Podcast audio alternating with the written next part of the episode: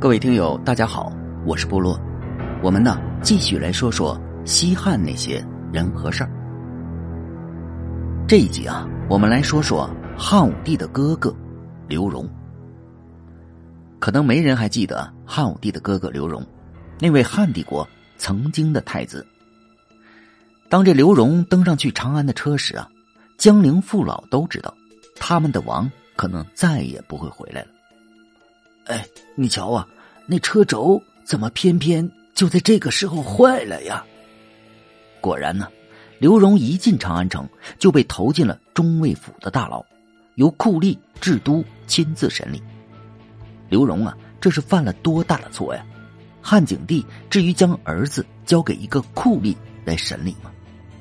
答案呢，只能有一个：汉景帝不想让他这儿子再继续的活着了。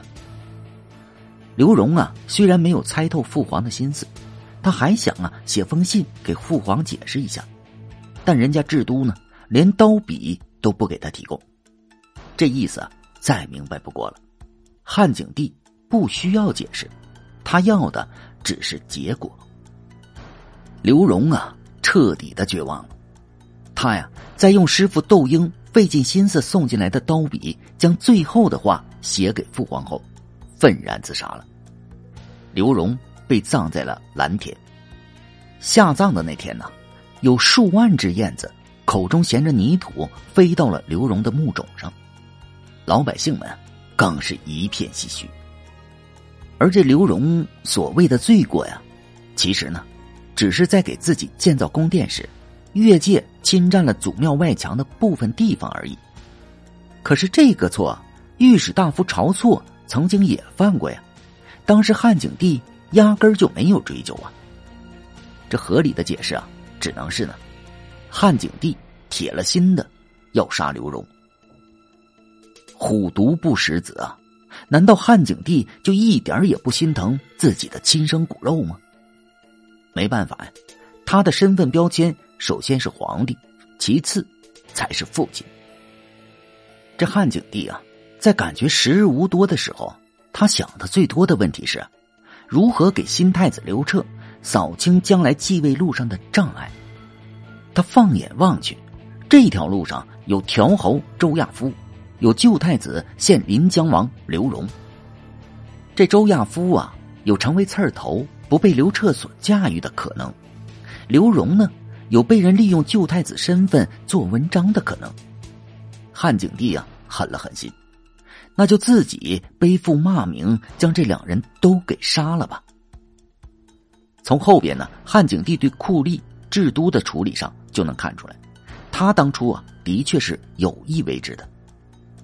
窦太后啊，在得知孙子的死讯之后呢，是怒不可遏，他要求儿子汉景帝迅速的将制都给办了。这奶奶心疼孙子啊，很是正常的。但汉景帝呢，却和老娘打起了太极。他让智都呢去做燕门郡的太守，离开长安的是非之地。对，就是啊，让他暂时的避避风头。后来啊，当窦太后再一次追问智都的消息时，汉景帝啊无奈的回答：“啊，智都可是个忠臣呐。”窦太后却反问道：“什么？感情？”我孙子刘荣，他不是忠臣。汉景帝呀，这才极不情愿的处死了制都。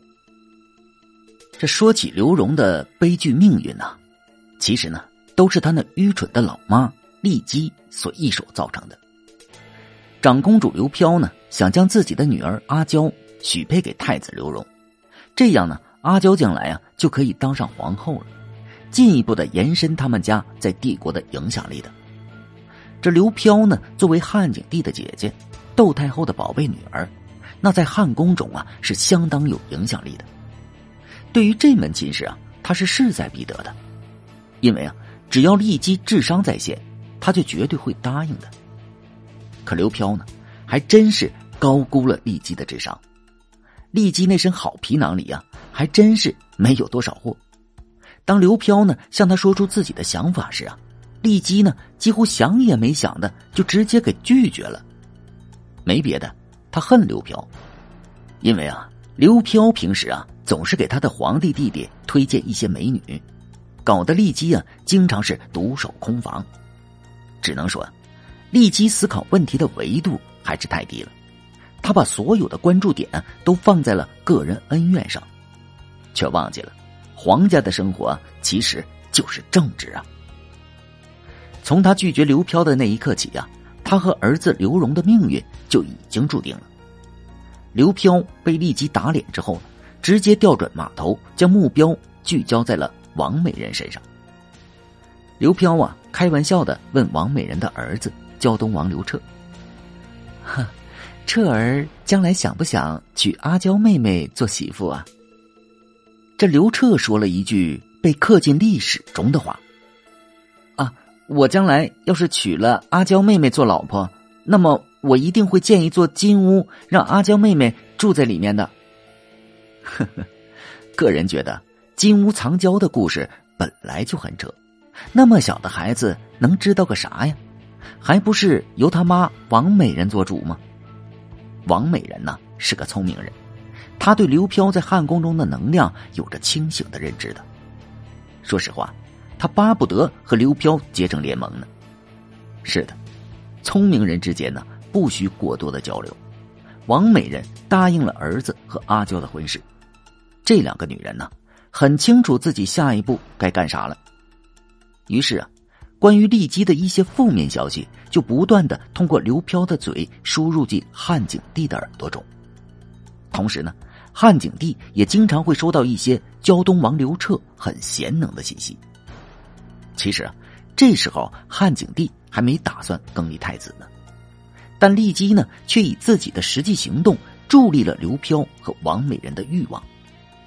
汉景帝啊，在丽姬的香闺中向他交代说：“呃，朕百年之后，你可一定要善待朕的那些儿子们呐。”其实啊，这也是一个信号，汉景帝要将她册封为皇后的。可丽姬呢，再一次的大脑短路了，哼。关我何事啊？这也就罢了，更过分的是啊，丽姬呀，竟然在私底下骂汉景帝是老狗，这样就直接挑战了汉景帝的底线。好吧，既然给脸不要脸，那就别怪朕无情了。于是啊，汉景帝啊，就迅速的将改立太子的想法给落实了。